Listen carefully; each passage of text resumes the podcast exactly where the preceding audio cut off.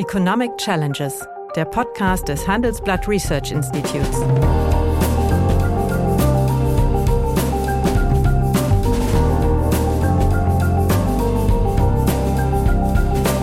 Bert Rürup, der Chefökonom des Handelsblatts, diskutiert mit Michael Hüter, dem Direktor des Instituts der deutschen Wirtschaft, wöchentlich aktuelle wirtschaftliche Herausforderungen für Deutschland wie für die Weltwirtschaft dass das attraktiv sein soll für eine Weltwährung, wie du sie beschrieben hast, will mir nicht einleuchten. Richtig, aber es bleibt natürlich auch, dass bislang alle Weltwährungen letztlich an ökonomischen Disruptionen kollabiert worden sind. Also ehrlich gesagt, auch ganz interessenneutral, man kann eigentlich den Ländern nicht empfehlen, sich von China abhängig zu machen. Aber die ideologische Zerklüftung zwischen diesen Ländern ist ja unendlich. Und das Einzige, was sie eint, ist ja die Aversion gegen die USA.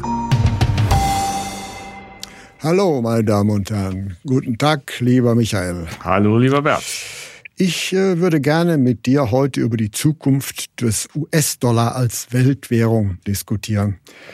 Der Grund dafür ist, die BRIC-Staaten, auf die wir gleich zu sprechen kommen werden, haben in der vergangenen Woche beschlossen, also ihren Mitgliederkreis deutlich auszuweiten, nicht zuletzt, um eben diese Funktion des Dollars als ja akzeptierte Weltwährung in Frage zu stellen. Vielleicht äh, für unsere Zuhörer ein bisschen Vorbemerkung, was sich hinter BRIC und, und sowas verdient. Es gab mal einen Chefökonomen von Goldman Sachs, das war Jim O'Neill. Und, mhm. und der hatte im Jahre 2001 ja, äh, die sehr dynamisch wachsenden Länder der zweiten Reihe, also Brasilien, Russland, Indien und China, als BRIC-Gruppe zusammengefasst. Neun Jahre später wurde aus diesem BRIC durch die Kooperation von Südafrika die BRICS. So. Und von dieser nunmehr Fünfergruppe wurde dann wiederum ein Jahr später, nämlich 2011, bei einem Treffen in Sani in China, eine Währungskooperation vereinbart, äh, ja, die sich dezidiert gegen die Vormachtstellung des US-Dollar als also quasi Weltwährung richtete. So. Und äh, diese Fünfergruppe hat in der letzten Woche jetzt äh, wiederum beschlossen, sich auszuweiten und sechs neue Mitgliedsländer hinzuzunehmen, nämlich Saudi-Arabien, Vereinigte Arabische Emirate, Argentinien, Ägypten, Iran und Äthiopien. Etwas unterschiedlicher Entwicklungsstand dieser Länder, aber sei es drum. Immerhin umfasst äh, diese Gruppe 46 Prozent der Bevölkerung und 37 Prozent der weltwirtschaftlichen Gesamtleistung. Und diese elf Staaten eint, ja, dass sie den äh, US-Dollar, der ja ab spätestens ab Ende des Zweiten Weltkriegs die unbestrittene Weltwährung ist, abzulösen. Vielleicht noch ein Wort zur Weltwährung. Also Weltwährung ist eine nationale Währung, die aber letztlich von allen äh, etablierten Ländern als Zahlungsmittel anerkannt worden ist. Und wenn wir nur die europäische Neuzeit nehmen, so war die erste Weltwährung der spanische Peso im 16. Jahrhundert, der wurde dann für eine ganz kurze Zeit von dem holländischen Gulden abgelöst und äh, spätestens ab Mitte des 18. Jahrhunderts war das britische Pfund diese Weltwährung und dann wiederum spätestens ab Ende des Zweiten Weltkriegs der US-Dollar. Und die großen Vorteile einer Weltwährung sind, dass man, also wenn man über diese Währung verfügt, überall alle Güter der Welt mit dieser Währung, ja, gekauft werden können. So und deswegen äh, verstößt es gegen das Streben von China und anderen Ländern, die USA als Weltmacht oder als Weltführung abzulösen, äh, bemüht man sich als erstes den Dollar in Frage zu stellen als Weltwährung, von dem ja also etwa 90 Prozent aller relevanten Transaktionen in der Welt bis zu 90 Prozent finanziert werden. Glaubst du, dass es erfolgreich sein wird? Also, soweit man es absehen kann, wage ich die These nein. Denn es ist ja keine Beschlusslage, die hier relevant ist und dass sich andere zusammentun. Es ist auch nicht allein die Größe eines Währungsraums, der dahinter steht, denn die Alternative, die wir hier haben, sind ja, du hast es in deiner Anmoderation ja deutlich gemacht, sehr disparate Volkswirtschaften, nicht? Ähm, da haben wir Länder, die schon länger als BRICS firmieren. Jetzt sind da ein paar dazugekommen und ehrlich gesagt gruselt es einem ja bei jeder einzelnen Volkswirtschaft ein bisschen. bisschen. Wir haben die ja ein bisschen klingt sie jetzt ein bisschen nur eins, äh, seine gewisse äh, Distanz zu den USA. Ja, genau. Das ist wirklich nur das eine, was, was sie eint. Aber auf der anderen Seite hat man so den Eindruck, ähm, ist es so ein bisschen ein Gruselkabinett. Denn äh, das sind ja alles Volkswirtschaften mit erheblichen strukturellen Problemen. Es sind jedenfalls Volkswirtschaften ohne demokratische Einbettung und Legitimation ihrer Führungen. Mhm. Und ähm, dass das attraktiv sein soll für eine Weltwährung, wie du sie beschrieben hast, die alle Vorteile hat. Alle einigen sich im Grunde darauf, dass man damit ein Numerär hat, mit dem man im Grunde rechnet und mit dem man auch die Fakturierung der Handelsströme vornimmt, äh, will mir nicht einleuchten. Jedenfalls haben wir in der Wirtschaftsgeschichte keinen Beleg dafür. Man muss allerdings auch sagen, dass die Situation, dass es eine solche akzeptierte Währung wie den Dollar gibt, natürlich auch keine historische Standardsituation nee. ist. Das ist nach dem Zweiten Weltkrieg durch die Vormachtstellung äh, der USA das Ergebnis gewesen. Diese Definitionen im Bretton Woods über das Weltwährungssystem und seine Institutionen haben dazu beigetragen, Währungsfonds, Weltbank. Nun ist klar, da haben wir mehrfach darüber gesprochen, diese Vormachtstellung steht unter Androhung. Andere wollen sich hier das nicht mehr so selbstverständlich bieten lassen. Aber die Währung ähm, sozusagen in eine andere Rolle zu bringen, eine neue in diese Funktion zu bringen, das ist ja noch nicht mal dem Euro gelungen. Und da kann man sagen, mhm. dass die Europäische Währungsunion ein konsistenterer Wirtschaftsblock und Wirtschaftsraum ist als die Länder, die wir jetzt hier in dieser BRICS-Familie Das Gewicht des Euro ist äh, gesunken in den letzten so, Jahren. Jedenfalls ist es nicht die Erwartung ist nicht aufgegangen, die wir auch mal hier diskutiert haben. Ne? Das wird den Dollar da ein Stück verdrängen. Es ist für manche eine Alternative, aber es bleibt auch hier relevant. Es ist der höhere, die höhere Konsistenz des Wirtschaftsraums. Bei aller politischen Disparität in der Finanzpolitik, die die Europäische Währungsunion hat, das macht den Unterschied zu USA. Insofern auch von daher wird sie das nicht ganz erfüllen können. Aber das haben wir nun hier nochmal potenziert. Mhm. Also ich äh, verstehe ja deren Versuch, sich da irgendwie äh, schick zu machen und ähm, äh, sozusagen die USA auch dann zurückzudrängen. Ähm, ich glaube nicht, dass das in absehbarer Zeit erfolgreich sein wird.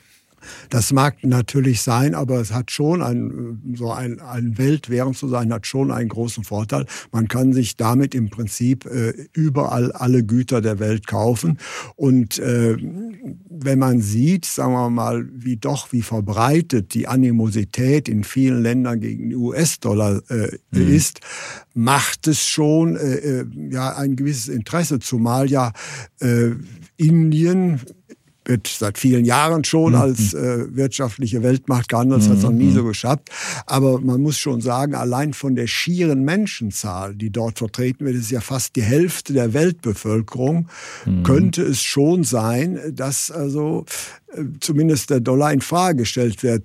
Zumal ja auch die Stärke des Dollars erwächst ja daraus, dass überall auf der Welt eigentlich Öl nur gegen den Dollar gekauft werden kann.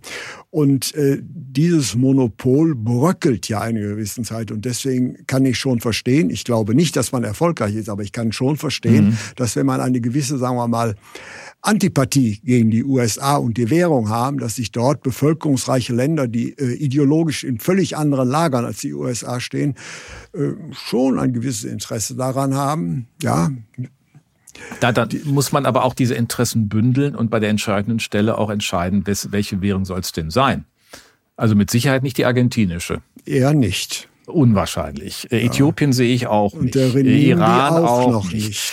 So, und dann bleibt, und in so Indien haben wir vielfach darüber gesprochen, dann sind wir wieder bei China, wo wir beim letzten Mal intensiv darüber gesprochen haben, über die Strukturprobleme Chinas, ähm, die ja doch enorme Spannungen auslösen äh, zwischen den Regionen, zwischen den verschiedenen Lebensstilen. Wir haben das Stichwort der Demografie aufgerufen vor einer Woche. Also es muss ja erstmal wirklich ein Konsens äh, über den dann Alternativkandidaten als Währung getroffen werden. Das sehe ich überhaupt nicht. Mhm. Und zweitens muss der dann auch noch geeignet sein. Und das kann man ja eh nicht kritisch sehen. Wieso jetzt die das gerade äh, bewältigen sollten, äh, über die wir hier reden. Also ich, ich sag mal, die Interessenlage aus deren Sicht verstehe ich, aber im Grunde ist ja auch eines deutlich geworden ähm, in, der, in der letzten Woche in diesen BRICS-Gesprächen.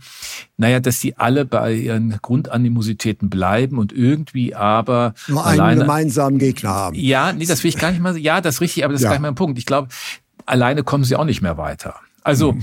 äh, früher war das so, da hat man ja nie groß was von gehört. Und das ist recht darauf hingewiesen, das haben wir ja auch, glaube ich, schon mal hier diskutiert, dass die Investment Story BRICS lange tot ist. Das ist ja. ja eine ganz andere Geschichte gewesen. Aber das hat die auch nicht so richtig geprägt. Dann haben sie irgendwann dieses Label aufgenommen und auf einmal vor dem Hintergrund der geopolitischen Lage, des russischen Aggressionskriegs gegen die Ukraine, der unklaren Positionierung Chinas, der Probleme, die China hat, treffen die sich dann doch und sind aufeinander angewiesen. Aber irgendwie ist es eher das, aber dass die Solidarität so weit geht, äh, dass man dann gemeinsam eine Währung herausstellt, dann müsste man die Zahlungssysteme, die Zahlungsverkehrssysteme entsprechend äh, aufbauen. Man kann sagen, dass das chinesische ZIPS das äh, wenn dann überhaupt dann bewegen kann.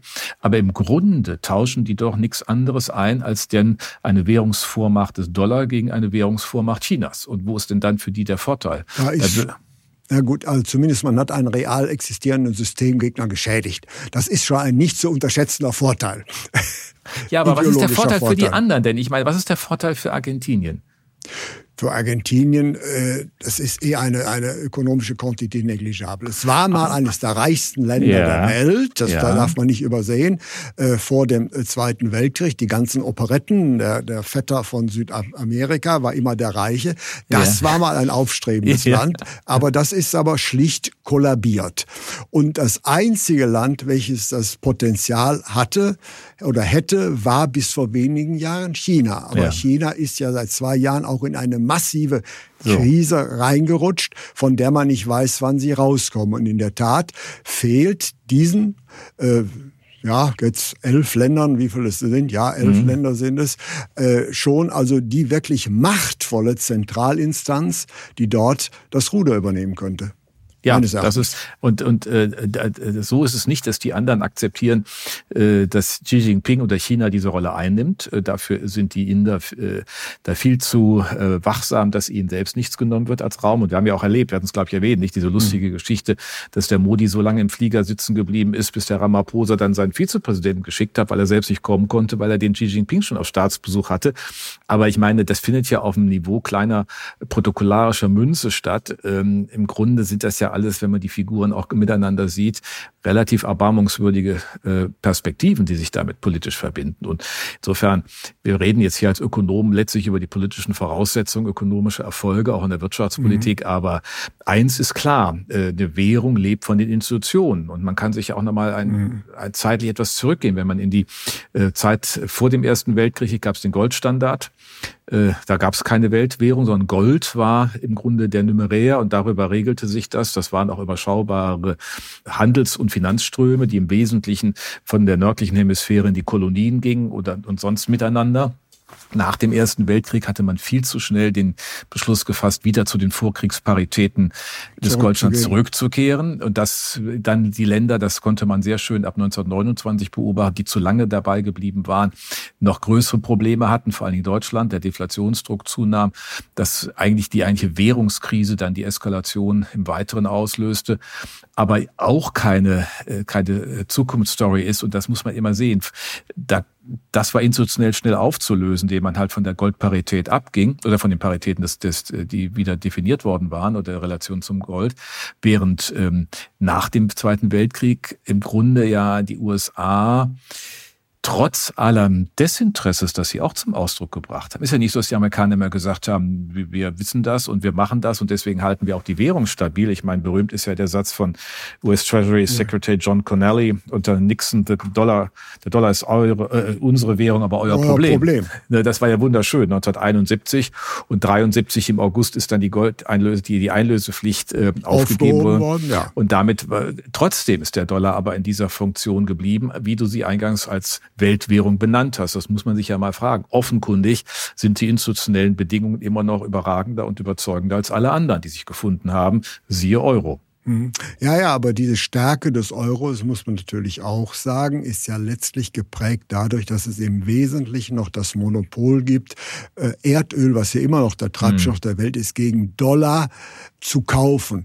Aber dieses Monopol bröckelt ja und könnte es nicht sein, dass wenn eben äh, USA sind ein massiv hochverschuldetes Land und äh, die Stärke des Dollars erwächst ja auch daraus, dass es äh, erdölarme Länder äh, dazu zwingt, äh, Dollars sich zu, zu beschaffen. Aber wenn jetzt wirklich das Erdöl perspektivisch äh, als zentraler Rohstoff der Welt an Bedeutung verliert, würde dann nicht auch der Dollar geschwächt, nämlich von der Verschuldung her und, und, und und von der sagen wir, politischen hm. Kohäsion äh, sind die USA ja auch, also kein Muster Beispiel mit Stabilität. Nicht. Mit Sicherheit nicht, aber deswegen mein Hinweis ja auf die Nixon-Zeit, dass das auch letztlich nicht geschadet hat. Und kann man argumentieren, äh, die Dollarstärke dann mit dem Ölhandel.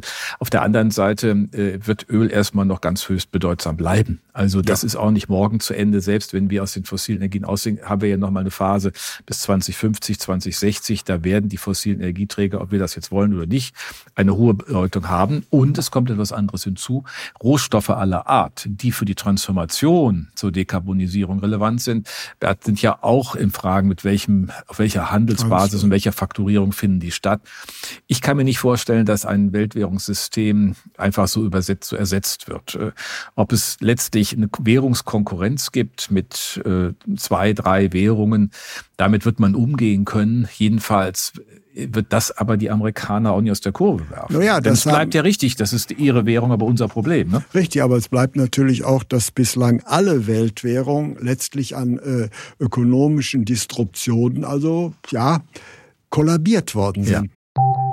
Nach einer kurzen Unterbrechung geht es gleich weiter. Bleiben Sie dran. Wie navigieren Deutschlands Top-Vorständinnen durch die aktuell schwierigen Zeiten? Hören Sie es selbst bei der Female All-Star Boardroom Session am 14. Mai. Mit dabei Maria Ferraro von Siemens Energy, Viktoria Osatnek von E.ON, Sopna Suri von RWE Generation und Antje von Dewitz von Vaude. Wir sprechen mit Ihnen über die Stärkung der Wirtschaft, das politische Klima und die geopolitischen Krisen. Seien Sie dabei, femaleallstarboard.de dass man hätte Spanien äh, Anfang des äh, 17. Äh, Jahrhunderts äh, auch mhm. nicht sagen können. Das ist eine sehr temporäre Phase. Dem Gulden hätte man das nicht zugemutet. Der Zusammenbruch von Weltwährungen äh, ging regelmäßig sehr viel schneller, als man damals eigentlich in der Geschichte jedenfalls geglaubt hatte. Nämlich alle diese Länder, die mal die Weltwährung gemacht haben, haben sicher natürlich das Master of the Universe erachtet. Aber für die USA gilt, dass sie natürlich militärisch und bevölkerungspolitisch Einzig, die beides zwei, zwei ganz große Argumente auf ihrer Seite haben. Es sagen ja manche auch, dass ähm, eine militärische Aktion Chinas äh, für China gar nicht vorstellbar ist, weil die gar keine Erfahrung haben. Äh, und die letzten, die sie hatten, waren auch nicht besonders erbaulich. Abgesehen davon, ähm, wir hatten über Demografie gesprochen. Und wenn man mhm. sich das nochmal vor Augen führt, werden wir vermutlich feststellen, dass die USA der Gewinner dieser demografischen Eindeutig, die haben eine stabile Demografie und ein einzig Indien kommt da in etwa genau, dran. Aber das Alle ist ein eben so Chaosladen und ja. gesellschaftlich zerklüftet und das hat sich auch noch nicht wirklich verändert. Aber äh, das ist aus meiner Sicht eigentlich ein Argument, das erstmal auch auf eine mittlere Sicht nicht für eine Veränderung spricht. Klar, ich meine, es wird, wird Druck entstehen und wenn die anderen einfach entscheiden, sie machen das nicht mehr, müssen sie überlegen, ob sie untereinander genug Handelsvolumen haben in den relevanten Gütern, dass sie das in anderen Währungen abbilden können. Ob das den Rest der Welt dann interessiert. Ist ja das, die zweite das, Frage. Das ist richtig. Das wäre eigentlich der Punkt, auf den ich zu sprechen komme. Mhm. Letztlich haben diese Länder schon in der Hand, also sie ja auch bei einigen strategischen Rohstoffen, wie beispielsweise mhm. seltene Erden, schon eine gewisse Monopolsituation haben. Aber die ideologische Zerklüftung zwischen diesen Ländern ist ja unendlich. Und das Einzige, was sie eint, ist ja die Aversion gegen die USA. So, und dafür das ist es eigentlich zu wenig, zumal man ja auch mal sehen muss, man hat ja dann auch die Frage zu stellen, wie will man sich Europa gegenüber verhalten? Europa ähm, hat ja äh, auch eine gewisse Mittlerrolle, nicht nur geografisch, sondern eigentlich auch durch seine eigene Struktur. Da gibt es keinen großen Hegemon, sondern es ist eine, ein Club unberechenbarer Demokratien und der irgendwie funktioniert jetzt äh, über sieben Jahrzehnte, mehr manchmal nicht so gut, manchmal ganz gut, aber die Währung auch wieder auf, auf äh, Spur gebracht hat. Darf man daran erinnern, dass äh, vor acht Jahren, 2015, glaube ich, keiner auf Griechenland gewettet hätte, mhm. keiner auf die Beruhigung gewettet hätte. Das heißt, alle, die damals auf den internationalen Kapitalmärkten gegen den Euro gewettet, mhm. gegen die Existenz des Euro gewettet haben. Wenn sie es gemacht haben, haben sich doch erheblich die Finger verbrannt. Und mhm. äh, nicht nur Whatever It Takes von Mario Draghi war richtig, sondern auch, es hat ja auch tatsächlich institutionelle Reformen gegeben. Und man ist erstaunt, wie ein Land wie Griechenland doch in ruhiges Fahrwasser gekommen ist mit sehr unterschiedlichen Regierungen, weil einfach Dinge dann auch gemacht wurden. Also auch das ist ja die Frage, was handeln sich die ein, die sich fokussieren äh, auf ihre Aversion gegenüber, die, gegenüber den USA, wenn sie dann auch Europa aus dem Auge verlieren. Ich glaube, das ist nichts, was für mhm. den Technologietransfer, für eine demokratische Unterlegung hilfreich ist. Und letztlich merkt man ja auch, dass diese ganzen Seidenstraßen One Belt One Road Initiative der Chinesen ja auch sozusagen ihre Kehrseiten sehr viel deutlicher zeigen. Verschuldung der Länder, keine Programme gehen wirklich auf. Also ehrlich gesagt, auch ganz interessenneutral, man kann eigentlich den Ländern nicht empfehlen, sich von China abhängig zu machen. Das würde ich auch so sehen, äh, zumal ja, wie gesagt, es gibt zwischen diesen Ländern eigentlich keine, nee. sagen wir mal, äh, identitätsstiftende Gemeinsamkeit außer die Ablehnung der USA. Allerdings. Ja, oder man könnte doch sagen, die Ablehnung eigentlich ähm, westlicher Demokratie als Konfliktlösungsinstrument ja. für die interne Gestaltung. Ich meine, äh, das sind, das ist ja wirklich schon erstaunlich, das muss man auch sagen. Teil hat der Westen natürlich auch Verantwortung dafür, dass die Dekolonisation nicht in demokratisch stabile Zivilgesellschaft gesellschaftlich geprägte Staaten geführt hat, sondern im Grunde mit ganz wenigen Ausnahmen eigentlich gescheitert ist. Nicht dieser Transfer von Macht ist gescheitert in politische Strukturen der, des Nepotismus und der mhm. Korruption. Mhm. Und das äh, sieht man ja auch dann unten, wie die miteinander umgehen, wie die in Südafrika beispielsweise gegen Zuwanderer aus Namibia äh, sich stellen. Nicht? Also die Konflikte haben eine gewisse äh, Erinnerungswert an das, was die westliche Welt mal vor längerer Zeit gemacht hat. Man hat den Eindruck, alle müssen durch dieselben Strukturen durch, nur halt zeitverzögert. Ja. Jedenfalls sehe ich keine, historisch gesehen für solche Ländergruppe keinen großen äh, Einigungsdruck. Ich teile diese Position, möchte aber noch ein Argument bringen äh, sagen wir mal, die äh, Stabilität der amerikanischen Demokratie ist meines ja. Erachtens auch gefährdet. Das Land ist doch gegenwärtig dramatisch auf einem politischen Absturzkurs, unabhängig das, ja. von der ökonomischen Stärke. Ja. Ja. Und das, das würde aber bedeuten, dass die Amerikaner das selbst in der Hand haben. Ja, ja, aber nach Lage der Dinge sehe ich zurzeit keine Wende. Sagen wir, die, die ideologische Spaltung des Landes nimmt zu. Und das wird irgendwann auch ökonomische Konsequenzen haben. Ja. Ja, nein, das, da stimme ich dir zu. Das ist im Augenblick unabsehbar. Man kann alle möglichen Prognosen haben für die Präsidentschaftswahl des Jahres 2024. Die Vorwahlen in die Primaries haben ja bei den mhm. Republikanern begonnen. Äh, man kann auch immer die Frage stellen, wie fit ist Joe Biden? Ähm, jedenfalls haben auch die Demokraten keinen überzeugenden äh, zweite Persönlichkeit. Die Vizepräsidentin hat überhaupt nicht performt. Äh, der äh, Gouverneur von Kalifornien, Newsman, der immer noch genannt wird, ist auch jetzt nicht derjenige, der da mit den Ergebnissen in seinem Land große Attraktivität auslöst. Also das, da stimme ich dazu. Das, das bleibt ein Stück unübersehbar. Die entscheidende Frage ist für mich, ähm, setzen sich eigentlich bei den Republikanern am Ende politische Kräfte durch, die unverändert oder unbenommen von ihrer kritischen Perspektive auf manches in der Welt, aber doch den Gedanken, dass man über Allianzen am besten ja. Strukturen trägt, mhm. Macht ausübt, fortsetzen. Das heißt, was die Amerikaner gelernt haben, über die Kooperation in der NATO, über die Kooperation mhm. im transatlantischen Westen, aber auch über das äh, Handelsbündnis USMCA, also USA, Mexiko, Kanada da gibt es bei den Republikanern halt auch genügend. Und wenn es halt gelingt, diese Trump-Linie da zurückzubringen, hätten wir jedenfalls eine Chance, dass dieser Gestaltungsanspruch mhm. oder dieser Einflussanspruch für die Welt noch erhalten bliebe. Und das wäre natürlich die beste Grundlage. Das wäre die beste Grundlage. Aber ja. Fakt ist, die äh, Tea Party-Bewegung war ja so ein mhm. weiter Vorläufer von Trump. Ja. Die hat nicht an Stärke verloren, sondern sie hat letztlich an Stärke gewonnen. Und äh, sagen wir mal so, das, ja, ich habe ja ein gespaltenes Land, die USA. Mhm. Ich habe einen mhm. Ökonomischen Giganten nach mhm. wie vor. Mhm. Aber die politische Kultur ist meines Erachtens nicht so gestaltet, um irgendwie halbwegs ein geopolitisches Vorbild zu sein. Das Gegenteil ist der Fall. Ja, und ich, wenn man reinschaut, das wird dann noch eine ganz andere Diskussion, aber andeuten möchte ich schon, dann haben wir, sehen wir eigentlich, dass die Politik in den USA nicht darauf vorbereitet ist, mit den Folgen dieser ökonomischen Entwicklung zurechtzukommen. Das heißt nämlich, ich muss regionalen Ausgleich organisieren, ja. der sich nicht mehr von selbst organisiert, weil die Wanderung des Faktors Arbeit nicht mehr so stattfindet wie früher. Die ist im Grunde auf europäischem Niveau angekommen, die Wanderungsintensität in der, im Land. Mhm. Und das Zweite, ähm, wir haben eigentlich auch keinen fairen Sozialausgleich. Das muss man auch sagen. Sozialversicherungssysteme sind eigentlich überfordert. Wie bringt man Menschen dann in eine Perspektive in diesem schwierigen Umfeld? Und das ist etwas, wo politisch im Grunde keine Antwort da ist. Und manche sagen ja auch, alles hat begonnen mit den großen Steuerreformen, Steuersenkungen von Ronald Reagan, die letztlich den Staat äh, unterausgestattet sein lassen mit Finanzmitteln. Und das führt dazu, dass er an diesen beiden Spannungsthemen nicht wirklich äh, handeln kann. Man muss es ja nicht so machen wie bei uns, aber ein bisschen mehr wäre schon möglich und denkbar. Und äh, vor allen Dingen dann, wenn die Gesellschaft nicht mehr in dem Gedanken getragen ist, du kannst eigentlich weiter wandern und dort deine Chancen suchen. Mhm. Also insofern, ja, das ist das eigentliche Problem, das strukturelle. Das äußert sich politisch, deswegen hat die Tea Party, glaube ich, auch äh, so einen Zuspruch, hat vielfach zu tun mit einer Homogenisierung beider Parteien.